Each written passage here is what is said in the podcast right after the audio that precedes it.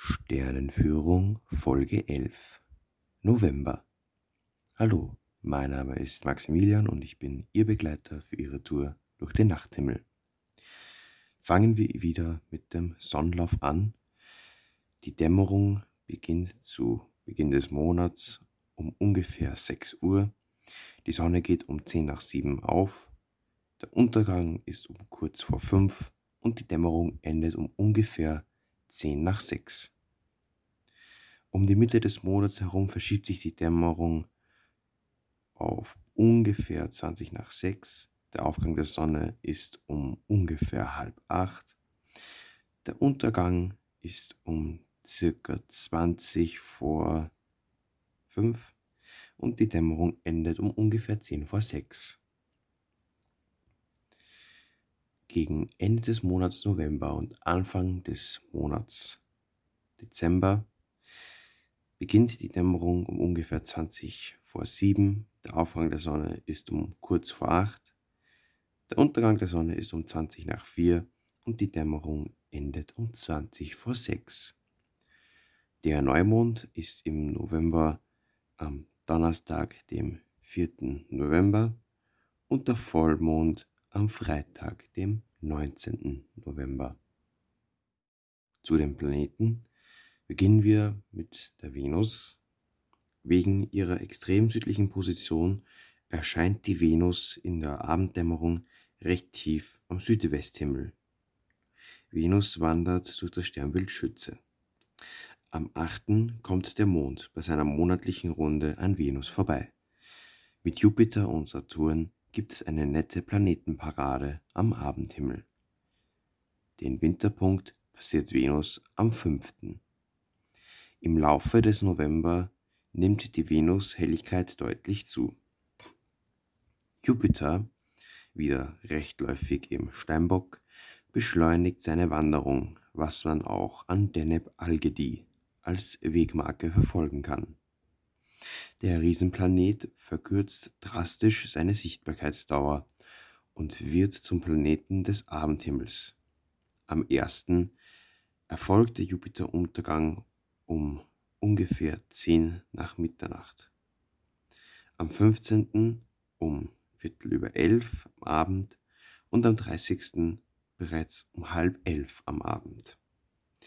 Die jetzt früh einsetzende abendliche Dunkelheit ermöglicht noch eine Sichtbarkeitsdauer von gut sechs Stunden am Monatsende.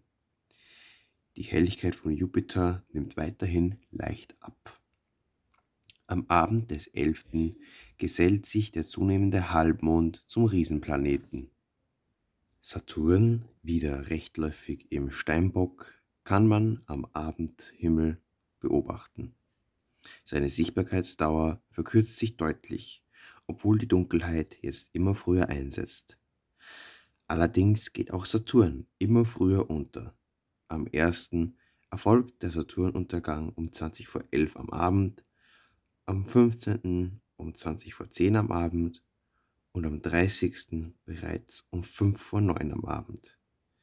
Seine Helligkeit nimmt weiter ab. Der zunehmende Halbmond kommt bei seiner monatlichen Runde am 10. an Saturn vorbei. Nun zum Sternhimmel. Die bei uns zirkumpolare Cassiopeia durchschreitet eben in oberer Kulmination zwischen Zenit und Polarstern den Meridian. Die Bilder hoch im Süden und die um den Zenit wie Cassiopeia, Andromeda, Pegasus, Perseus und Widder prägen den typischen Herbstcharakter des gestirnten Firmaments. Im Osten hingegen kündigt sich der Winter durch eine Reihe heller Sterne an. Capella im Fuhrmann, Aldebaran im Stier, Betelgeuse und Regel im Orion, Castor und Pollux in den Zwillingen.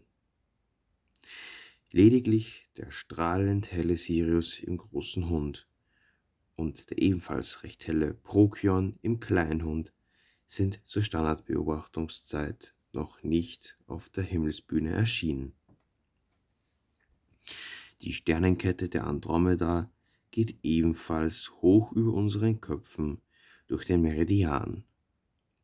Der berühmte Andromeda-Nebel, unsere Nachbarmilchstraße in 2,5 Millionen Lichtjahren Entfernung, steht recht zenitnah und kann unter günstigen Sichtbedingungen schon mit bloßem Auge als mattes Lichtfleckchen ausgemacht werden.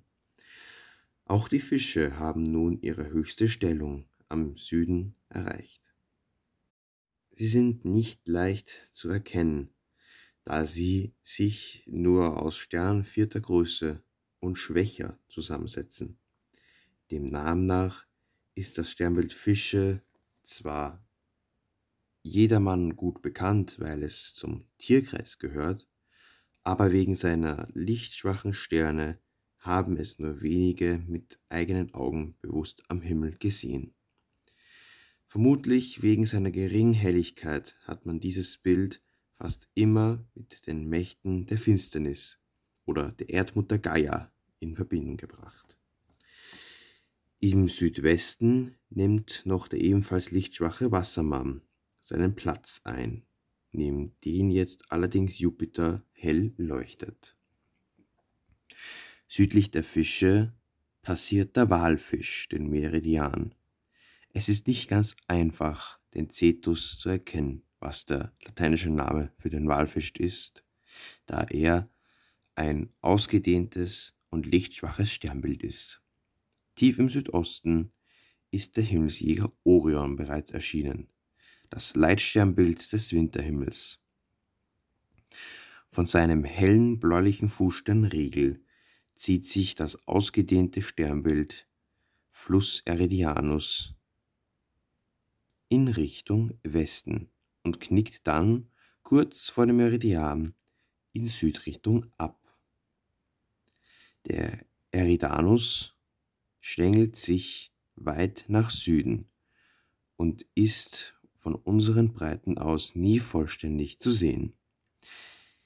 Die bei uns sichtbaren Sterne des Eridanus sind dritter und vierter Größenklasse, sodass Eridanus in Mitteleuropa recht unauffällig bleibt. Am hellsten ist noch Beta Eridani oder Cursa genannt. Cursa leuchtet weißlich und ist 89 Lichtjahre von uns entfernt. Cursa liegt in unmittelbarer Nachbarschaft von Riegel im Orion. Mit ihm beginnt der Fluss Eridanus seinen Lauf. Nach Vorstellung der alten Ägypter war der Eridanus der Totenfluss. Er beginnt bei Osiris, dem Richter der Toten, dargestellt durch das Sternbild Orion. Teilweise war der Fluss Eridanus aber auch das himmlische Gegenstück zum Nil. Die Griechen übernahmen die Vorstellung von einem Fluss. Er wird für den mit Sonnenwagen abstützenden Phaeton zum nassen Grab. Zu den Standardobjekten am abendlichen Herbsthimmel, die man mit Ferngläsern oder Teleskopen jedweder Öffnung gerne ins Visier nimmt, zählen die große Andromeda-Galaxie M31 und die Triangulum-Galaxie M33 im Sternbild Dreieck. Beides Nachbarmilchstraßensysteme der Galaxis. Also das nächste Mal, wenn Sie draußen nachts unterwegs sind, nehmen Sie einen Feldstecher mit und halten Sie nach diesen Objekten Ausschau. Das war es jetzt auch schon wieder mit der Sternführung für den Monat November. Ich hoffe, es hat Ihnen gefallen. Ich wünsche euch weiterhin klare Nächte. Auf Wiedersehen.